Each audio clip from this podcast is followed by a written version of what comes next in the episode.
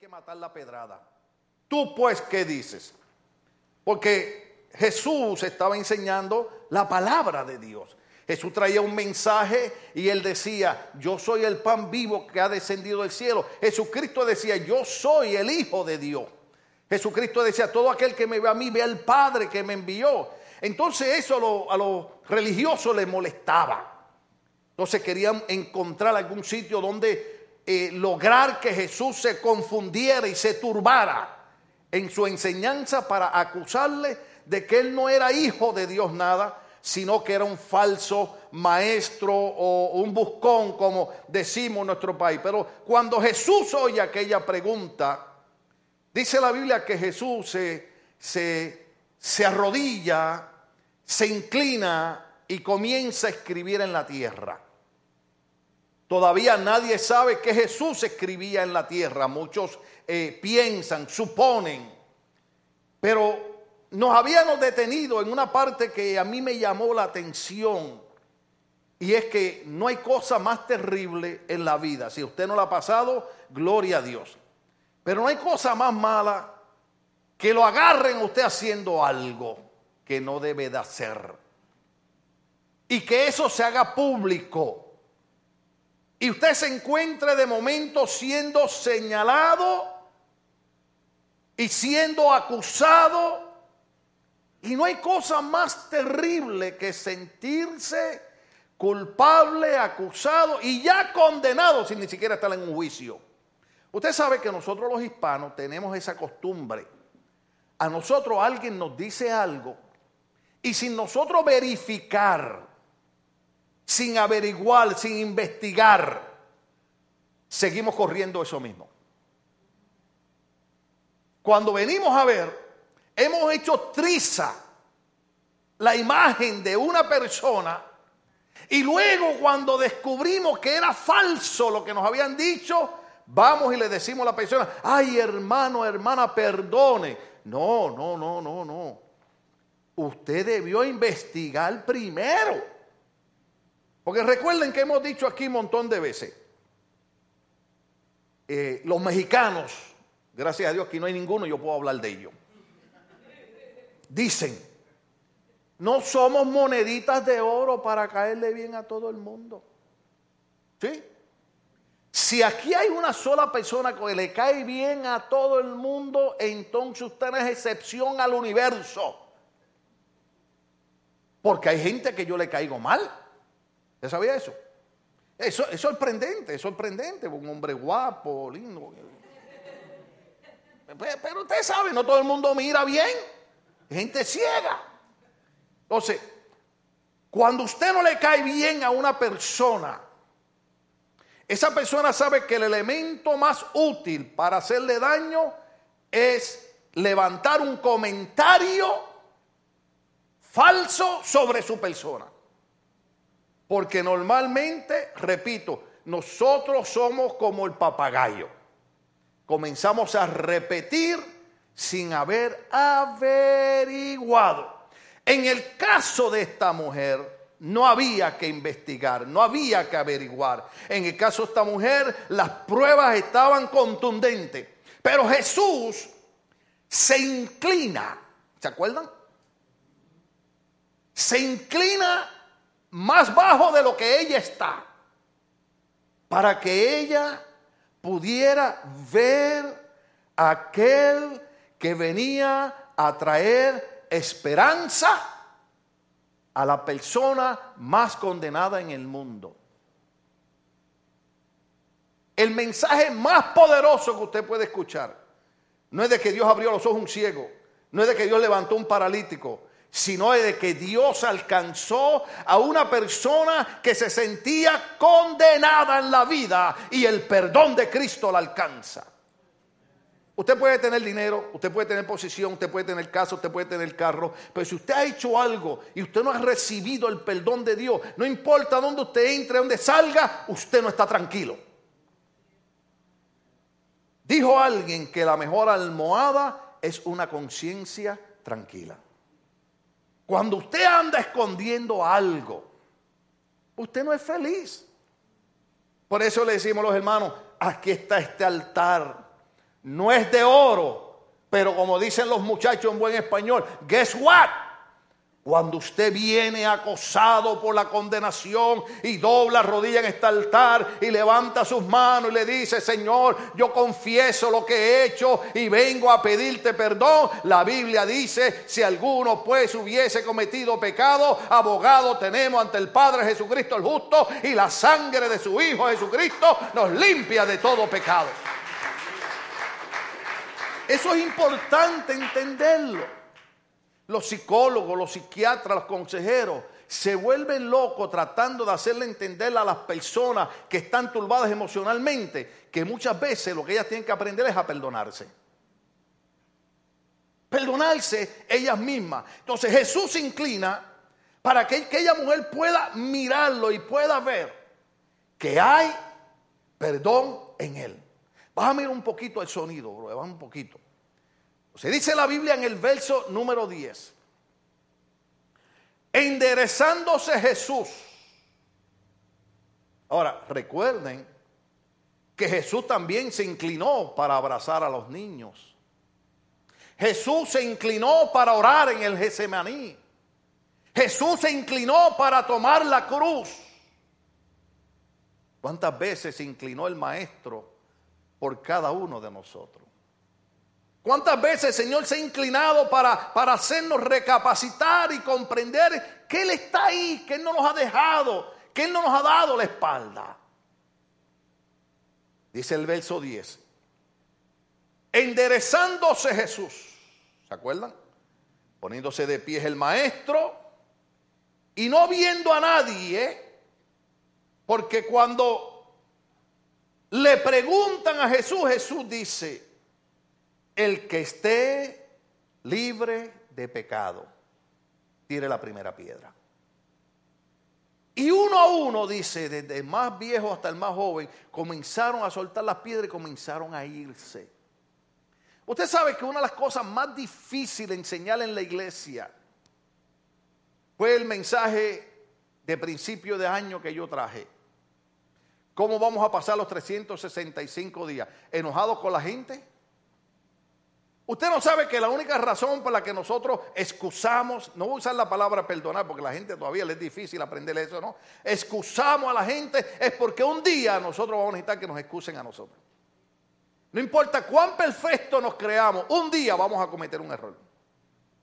Y es mejor tener una cuenta de banco, una cuenta de ahorro, de que usted ha perdonado, de que usted ha excusado, de que usted ha pasado por alto, para que cuando le toca a usted o me toque a mí, yo pueda sacar de esa cuenta de ahorro cuántas veces lo excusé, cuántas veces le pasé por alto sus cositas, para que entonces usted tenga misericordia de mí.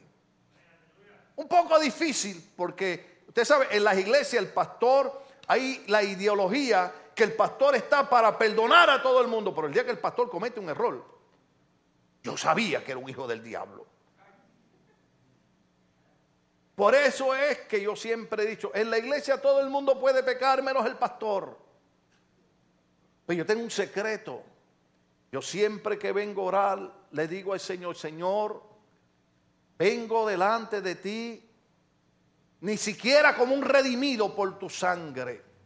Vengo como aquel publicano, como aquel hombre que entendía que no tenía derecho a tus promesas, como aquel hombre que entró al templo a orar y se arrodilló en el altar, bajó su cabeza, golpeaba su pecho y decía, no soy digno de que me perdone. Así yo le oro al Señor. Porque muchas veces no somos dignos de que Dios haga algo por nosotros.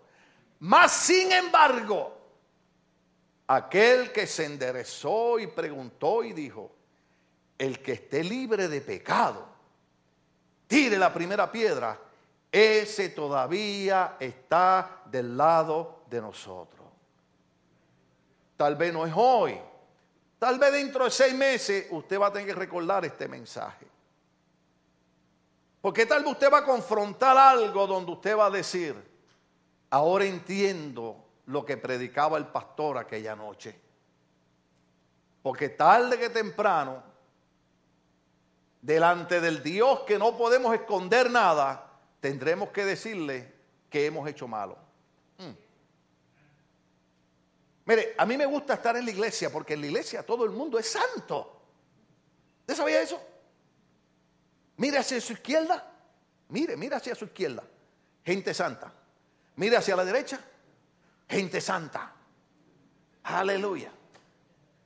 Todo el mundo aquí es santo. Si le preguntamos a Dios, diría el Señor, sería bueno que antes que termine el servicio se fueran al altar a hablar conmigo. Lo bueno de Dios es que cuando nosotros le pedimos perdón, Él nos perdona. Yo sé que al pueblo hispano le gusta otro tipo de mensaje. Yo sé que a mí por muchos años me entrenaron para predicar otro mensaje. Pero cuando usted estudia el libro de Dios, usted descubre que aunque usted tiene que decir verdades, no puede pasar por alto que Cristo Jesús vino al mundo a morir por los pecadores. Aparte del pastor, ¿cuántos habían pecado? Déjeme decirle algo a los que han nacido en hogares cristianos. El salmista David dijo, en pecado me concibió mi madre. Todos hemos nacido bajo la condenación del pecado, pero todos también tenemos derecho a la sangre preciosa que nos limpia de todo pecado. No viendo a nadie, sino a la mujer, le dijo, mujer, ¿dónde están los que te acusaban? Ninguno te condenó.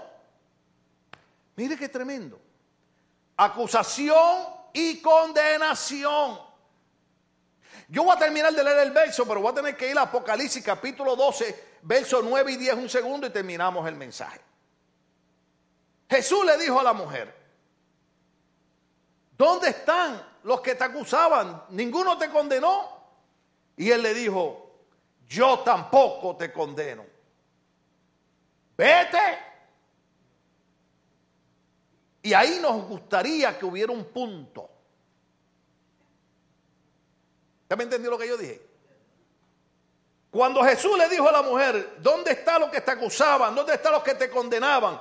No hay ninguno, maestro, todos han ido. Pues mujer, vete, punto. Mas sin embargo no fue así. Porque lo que Jesús quiere que nosotros comprendamos que nosotros no andamos haciendo cosas malas porque vamos para el infierno, sino que Jesús quiere que nosotros vivamos una vida decente, una vida donde la alabemos y le glorifiquemos, no porque vamos a ser condenados y vivir por la eternidad en el infierno, sino porque cuando no merecíamos nada de Dios, Jesucristo se inclinó para traernos esperanza y para traernos perdón, para que pudiéramos levantarnos y decir, nadie me acusa, nadie me condena. Esa, es la mejor manera de servirle a Dios. No le sirva a Dios porque va para el infierno, sírvale a Dios porque cuando íbamos para el infierno, Él murió en la cruz y descendió al infierno para quitarle la llave de la vida y la muerte al diablo para que más no nos pudiera acusar con la cuestión de la muerte. Oh, yo no sé si usted está entendiendo. El Cristo de nosotros no es el Cristo de Semana Santa. La vamos a celebrar, le haremos drama. Pero el Cristo de nosotros el Cristo que agarró a Satanás en el mismo infierno y le dijo, te tengo noticia, te voy a quitar la llave de la vida y la muerte y todos aquellos que crean en mí ya no serán esclavos tuyos. Porque la Biblia dice, conocerá la verdad y la verdad te hará libre. Y si el Hijo de Jesucristo te libertare, será verdaderamente libre. Pero ojo aquí, tenemos que ser libres de muchos conceptos religiosos que han sido transmitidos erróneamente. El pueblo hispano tiende a responder al látigo. ¿Usted sabía eso? Con mucho respeto y cariño digo esto porque yo tengo tantos amigos. Pero hay iglesias que si yo voy y hablo del amor de Dios, la gente dice, no sirvió el mensaje. Pero si yo voy y digo, y esas mujeres, que vienen a la iglesia, todas maquilladas que parecen payasos. Amén, aleluya. Déjame decirte algo. A mí no me importa cómo tú viniste a la iglesia hoy. A mí lo que me importa es que no importa cómo tú viniste, viniste al lugar donde la Biblia dice que donde hay dos o más, el Señor está ahí. Y si el Señor está, está para ayudarte a levantarte. Aleluya. Y añade el Señor. Vete y no peques más. La pregunta es esta. ¿Le haría daño a Jesucristo si aquella mujer seguía adulterando? Él seguía siendo el Hijo de Dios.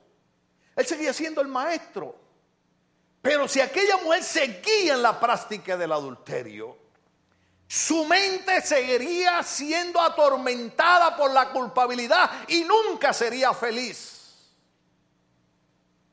Usted ve porque el Señor nos dice, vete y no peques más. Porque a los únicos que le hace daño el pecado es a nosotros.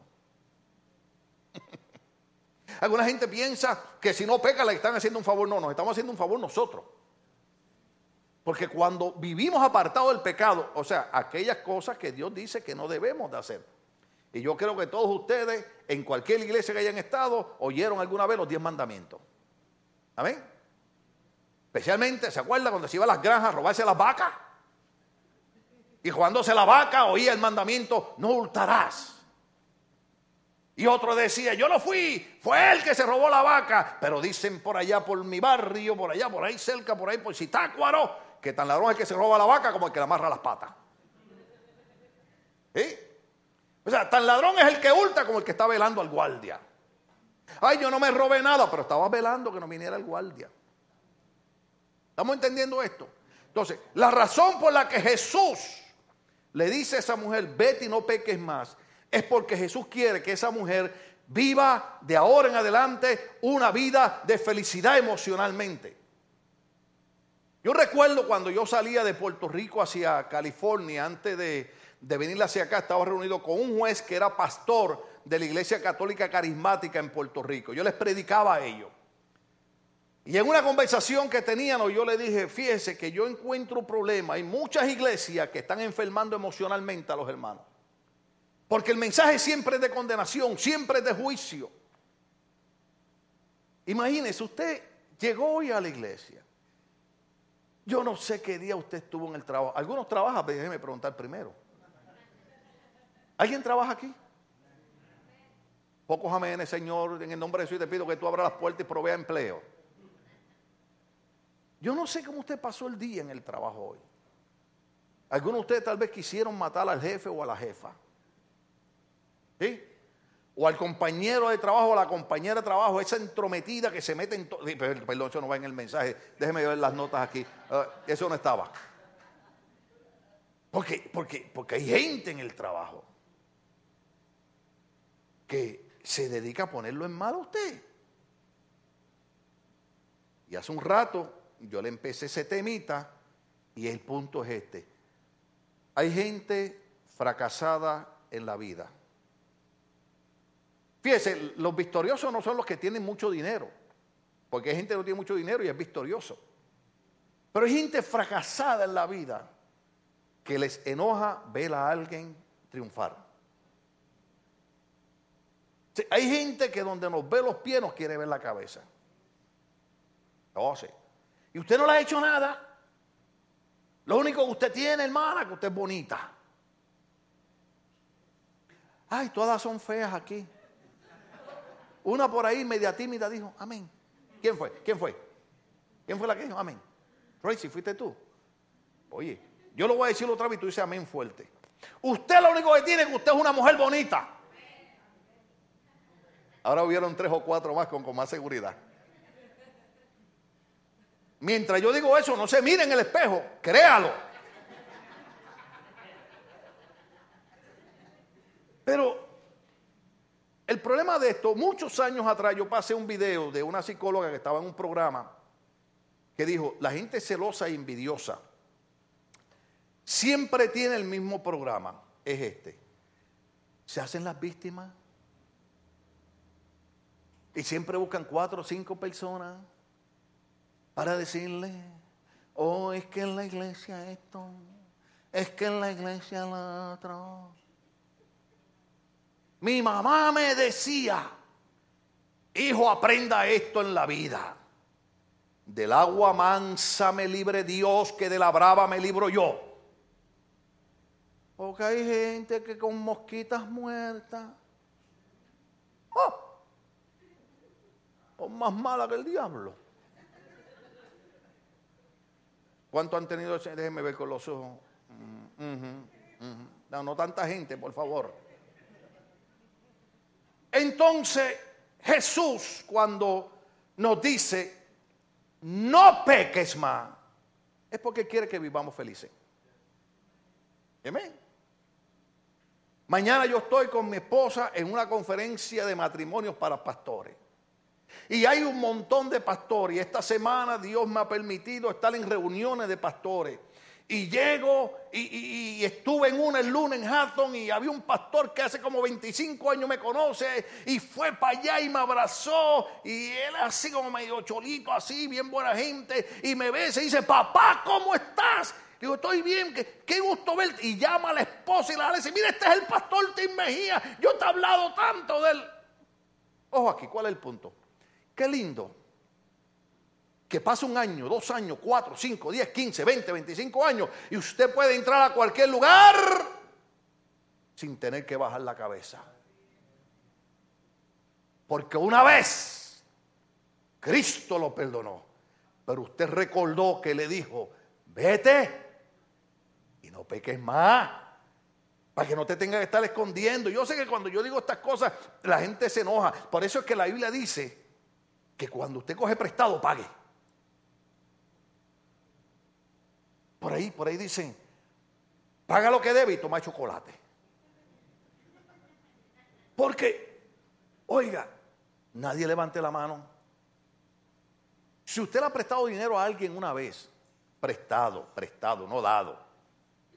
Porque hay gente que usted le dice, no, no, hermano, mire, no, esa es una ofrenda para usted, tómalo, no, no me lo diga. Pero alguien le dice, ¿me puede prestar 500 dólares? Y usted hace un esfuerzo y se los presta. Y cuando te los paga, en tres meses pasan seis, nueve, doce. Entonces, después usted le da más vergüenza cobrarle el dinero que el que se lo debe. ¿Sí? Un hombre le debía 50 dólares a otro, ustedes lo saben. Y el que se los había prestado no encontraba con Y un día lo vio que estaba en la parada de la guagua, del bus. Y dijo, ahora adelante todo el mundo se lo voy a cobrar para que si no me lo paga le dé vergüenza. Y fue corriendo y cuando el hombre se iba montando la guagua, que la guagua empezó a moverse, el otro le dijo, ¡eh, eh, los 50 dólares! Y el que se los debía le gritó de la guagua, ahí me los paga después, no te preocupes. Pero, qué malo usted vivir escondiéndose. ¿Cuántos están de acuerdo con hay cosa más mala que estarse escondiendo? Entonces, hagamos las cosas bien, sigamos el consejo de Jesús.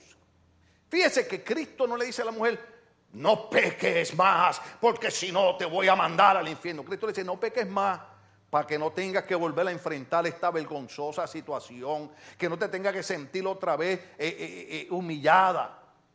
Dicen buenos escritores que cuando Jesús se inclinó y comenzó a escribir en la tierra, lo hizo para que aquella bola de montonero, aquellos hombres que habían traído a esa mujer, que yo le dije en el otro mensaje que posiblemente con qué ropa la habían traído, tal vez con una sábana tapada y tal vez Cristo para desviar la mirada malvada de aquellos hombres del cuerpo de aquella mujer, se inclinó para que lo miraran a él. Usted sabe que Cristo casi siempre hace eso. Muchas veces, cuando el Padre nos puede mirar para condenarnos, Cristo llama la atención del Padre y le recuerda al Padre, yo morí por Él en la cruz del Calvario. Yo pagué el precio por sus transgresiones. Y usted no entiende esto. No hay cosa más linda que usted deba y alguien pague por usted. Usted estado comiendo en algún lugar alguna vez, llega alguien que lo conoce y le dice, ¿qué está comiendo esto? Y le dice, yo lo pago. Aleluya. A mí nunca me ha pasado eso, pero a otras pendejas. Estoy orando para que me ocurra. Voy a los restaurantes con mi esposa. Hoy, hoy, hoy estaba eh, eh, eh, en Los Ángeles, estábamos haciendo tantas cosas hoy y ya las tripas estaban pegadas en la espalda, hermano. Y paramos, tenemos, nosotros tenemos ya un lugarcito, no puedo decir el nombre, pero es el Panini. Está en la calle 9 y la Hope. Oh, aleluya. Oh, ya tengo gente que fueron conmigo ahí, ¿se acuerdan? Oh, oh, comida buena. Uh, aleluya. Y estaba lleno, hermano. Y yo miraba así, decía, no hay nadie que me conozca aquí. Le decía, Cindy, vamos a tener que pagar nosotros. No es bueno que usted encuentre a alguien y le pague. Porque no hay cosa más linda que usted no tenga que pagar por lo malo que usted ha hecho. Eso hizo Cristo por nosotros. Él pagó por lo malo de nosotros. Lo pagó Él en la cruz del Calvario. Sea el nombre de Dios glorificado. Apocalipsis capítulo 12, verso 9 al 10, indica porque Jesucristo dice, ¿dónde están los que te acusaban y te condenaban? Entonces, hay una diferencia que yo quiero explicar aquí, pero el tiempo se nos ha ido. Le damos un par de minutos. Entonces, Apocalipsis dice, el capítulo 12, su verso 9, y fue lanzado fuera el gran dragón, la serpiente antigua que se llama Diablo y Satanás, el cual engaña al mundo entero, fue arrojado a la tierra y sus ángeles fueron arrojados con él. Vea el verso 10. Entonces hay una gran voz en el cielo que decía, ahora ha venido la salvación, el poder y el reino de nuestro Dios y la autoridad de su Cristo, porque ha sido lanzado fuera el que el acusador de los hermanos, el que los acusaba delante de nuestro Dios día y noche. Uh. el diablo se pasa acusándonos delante de Dios de día y de noche. Hay hermanos que me dicen, pastor, tenemos que hacer un día de cinco horas de oración. Y yo le digo, venga y ore cinco horas, yo no voy a venir. Ay, el pastor en vez de ser ejemplo. No, ¿sabe por qué? Porque hay veces hay gente que ora no porque quiere estar en comunión con Dios, Oran porque el diablo los está acusando y le está diciendo, no has orado, no has orado, no has orado. A mí cuando el diablo me dice, no has orado, le digo, cállate estúpido. ¿Sabe por qué? Porque yo me paso orando continuamente. Pastor, si le puedo hablar así como en mi país, le diría esto. ¿Vos crees que orás? Mire, hermano, yo estoy predicando y estoy orando. Yo estoy predicando y estoy en mi mente, Señor, guíame. Espíritu Santo, abre el corazón de los hermanos, ayúdale. Mientras yo voy manejando, o bueno, casi siempre maneja mi esposa, ¿no? Ahora vino una pareja de pastores ahí y, me dijeron, ¿cuál es el secreto? Me preguntó el pastor. Me dijo, ¿cuál es el secreto? Y ¿cuál es el secreto? Ese de que tu esposa es la que maneja, porque todavía yo sí que tengo que manejarla a mi esposa. Digo, papito, es que tú tienes que portarte bien. Tienes que llévala a tu esposa a comer al panini. ¿Entiende? Yo sé que los burritos son buenos, pero burritos todos los días, chicos. Cámbiale el menú. ¿Te entiende? Entonces, continuamente estamos, Señor, guíanos, guárdanos, cuídanos. Yo sé que eh, eh, hay temas que yo no puedo entrar, ¿verdad? Por los sentimientos, pero pero mis hijas siempre que salen de casa, ellas pensarán que salieron, ellas salen de casa y yo me quedo en la casa, Señor, guarda y cuida a mi hija, líbrala de peligro, libra accidente, pon tu mano, envía a tus ángeles, y eso continuamente, a cada rato, y yo salgo con mi esposa, Señor, guárdanos, cuídanos, ya no conmigo, líbranos de peligro, esto, Señor, mira al hermano, mira a la hermana, mira aquel que me pide oración, mira, continuamente estamos orando, así que cuando el diablo venga y te diga, tienes que orar cinco horas, y le vete ora tú. Alguien pensará, ay, qué bueno, el pastor está diciendo que no hay coral. No, yo no dije que hay no coral, no le acabo de decir que me paso orando todo el día. Ustedes son listos. Yo no leo la mente de nadie, pero veo las intenciones en los ojos. Eh, lo único que yo le digo a la gente es que cuando yo estoy predicando, no se ponga a orar. Porque hay algunos que se muere el pastor dijo que hay que orar en todo tiempo, eso que mientras él predica, yo voy a orar. ¿Se acuerdan que el día que el hermano se quedó dormido? Y los ronquidos eran más fuertes que el micrófono. Y un mujer me hizo señas, le dije, déjalo tranquilo. A lo mejor Dios le está dando una revelación. Entonces, ¿qué ocurre? Satanás es el acusador de los hermanos. Cuando tú pecas en contra de Dios, el Espíritu Santo al cual no le podemos esconder nada, Evangelio según San Juan, Jesucristo dijo, vendrá el Espíritu Santo y os redalguirá de pecado. Entonces, cuando usted peca en contra de Dios, el Espíritu Santo comienza a redalguirte, comienza a decirte, estás haciendo cosas que no son buenas, te vas a hacer daño, te vas a lastimar, apártate de eso. Ese es Dios. Cuando es el diablo, te acusa. Eres un sinvergüenza, eres un hipócrita y eso que vas a la iglesia. ¿A cuánto el diablo le ha dicho así? Hay gente tonta, ay, perdón. Pero hay gente tonta que le cree al diablo esa mentira. ¿Para qué vas a la iglesia? ¿Para qué sigues yendo a la iglesia? Si total, mira lo que eres. Eso es el diablo. Yo siempre he dicho que mi hija tenía una camiseta muchos años atrás que decía, cuando el diablo te recuerde tu pasado, recuérdale a él su futuro. Porque el diablo es experto, oiga bien, y hay muchas veces que el diablo se viste de hermanos.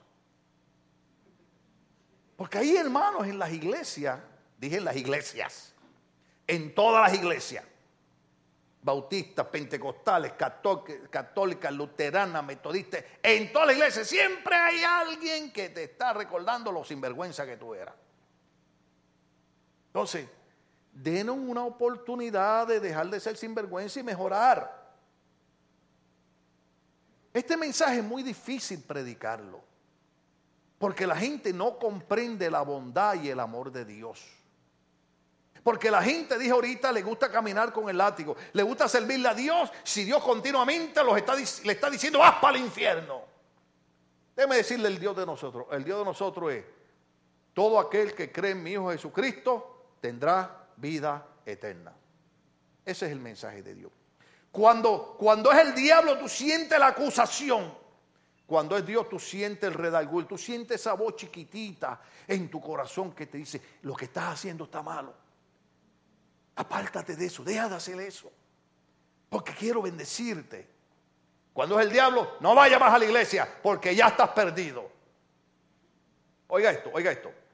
Hay gente que cuando tú haces algo malo te dicen, ya no vale la pena que hagas nada, ya estás perdido. Déjame decirle algo.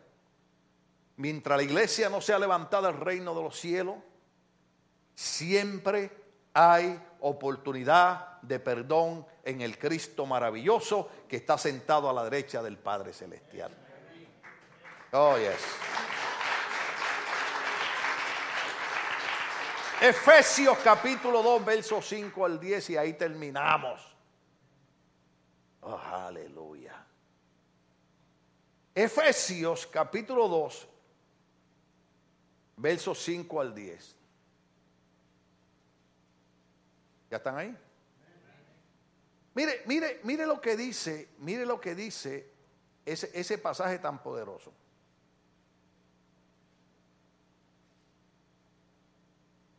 Efesios capítulo 2, versos 5 al 10. Aún estando nosotros muertos en pecados, porque eh, eh, la Biblia enseña que el que vive en pecado está muerto. Estando aún nosotros muertos en pecado, nos dio vida juntamente con Jesucristo.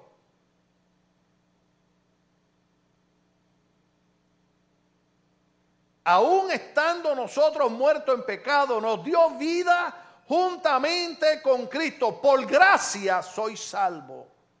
Y juntamente con Él nos resucitó y asimismo nos hizo sentar en los lugares celestiales con Cristo Jesús para mostrar en los siglos venideros las abundantes riquezas de su gracia en su bondad para con nosotros en Cristo Jesús, porque por gracia sois salvo por medio de la fe, y esto no es de vosotros, pues es un don de Dios, no por obras para que nadie se gloríe, porque somos hechuras suyas creados en Cristo Jesús para buenas obras, las cuales Dios preparó antemano para que anduviésemos en ella.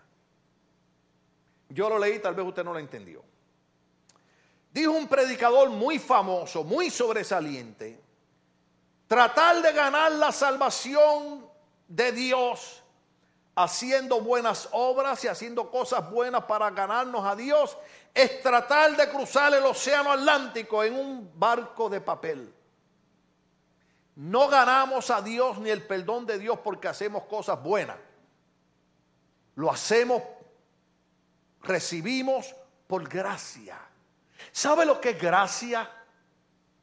Que cuando no merecíamos nada de Dios, el Hijo de Dios Jesucristo dejó su trono de gloria.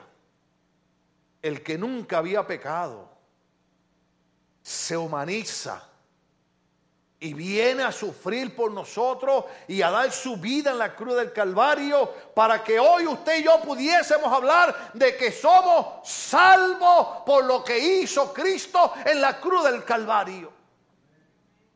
No hacemos buenas obras para ganarnos a Dios, sino que después que Dios por su gracia nos da la salvación, entonces hacemos buenas obras, no para ganar a Dios, sino porque ya tenemos a Dios. ¿Pudieron entender eso? No hacemos buenas cosas para ganar a Dios. Hacemos buenas cosas porque ya, a través de la gracia, nos hemos ganado a Dios. Por lo que hizo Cristo en la cruz del Calvario. Por eso, hermano, cuando los hijos de Asaf estén cantando, levante sus manos. Diga, Señor, si no fuera por tu misericordia y no fuera por tu gracia, yo no podría hablar de tener una relación linda contigo. Porque si fuera por mis obras merezco el infierno, pero por lo que hizo Cristo me he ganado el cielo. Usted alaba a Dios y alaba a Cristo por lo que Él nos ha dado cuando no lo merecíamos. Romanos capítulo 5, verso 20. Vamos a ver si podemos llegar ahí. Romanos capítulo 5 verso 20. Ya casi estamos por terminar, dos horas más y nos vamos. Romanos capítulo 5, verso 20 dice, pero la ley, ah, la ley, la ley, la ley, la ley. ¿Se acuerda cuando vinieron los líderes religiosos y trajeron a aquella mujer y le dijeron a Cristo, la ley dice que hay que matar la pedrada? ¿Se acuerda? Pero la ley se introdujo para que el pecado abundase. Mas cuando el pecado abundó, oiga bien, sobreabundó la gracia. Ah, usted no me entendió lo que yo dije. No importa cuánta mentira diga el diablo, cuando abundó el pecado, ¿Usted sabe lo que es sobreabundar? Hay mucho más allá de lo que merecemos. Y eso se llama sobreabundancia de la gracia de Dios. O sea, usted se puede cansar encontrándome defectos. Y si no encuentra alguno, yo se los digo. Para que no pase problema. Si no, se los pongo en Facebook. Aleluya. Pero no importa cuántos defectos usted me vea. Aleluya. Yo les ustedes algo una vez, una vez. Yo estaba orando en el jardín de oración en mi iglesia. El jardín de oración era en el patio, era en pura tierra. Nosotros orábamos en pura tierra, nada de alfombra, ni, ni sillas, eh, cosas de gente rica. Nosotros era. Y yo estaba en ayuno, eso significa que desde las 6 de la mañana hasta las 6 de la tarde no se comía ni se tomaba agua. Llamamos a algunos ayunos aquí, prefieren morirse. Iban a ser como las seis de la tarde y yo estoy por enterrarle el ayuno, hermano. Y de momento estoy orando así de rodillas, con los ojos abiertos, y veo una hormiga. Y me le quedo mirando. Usted sabe cómo nosotros somos de averiguado, hermano. Me le quedo mirando a la hormiga. Y de momento la hormiga se me desaparece. Porque se metió debajo de una hoja. Y digo, a la hormiga. Y siento algo que me dice en el corazón. ¿Te diste cuenta lo que pasó? Estabas viendo la hormiga hasta que se metió debajo de la hoja. Así soy yo con ustedes.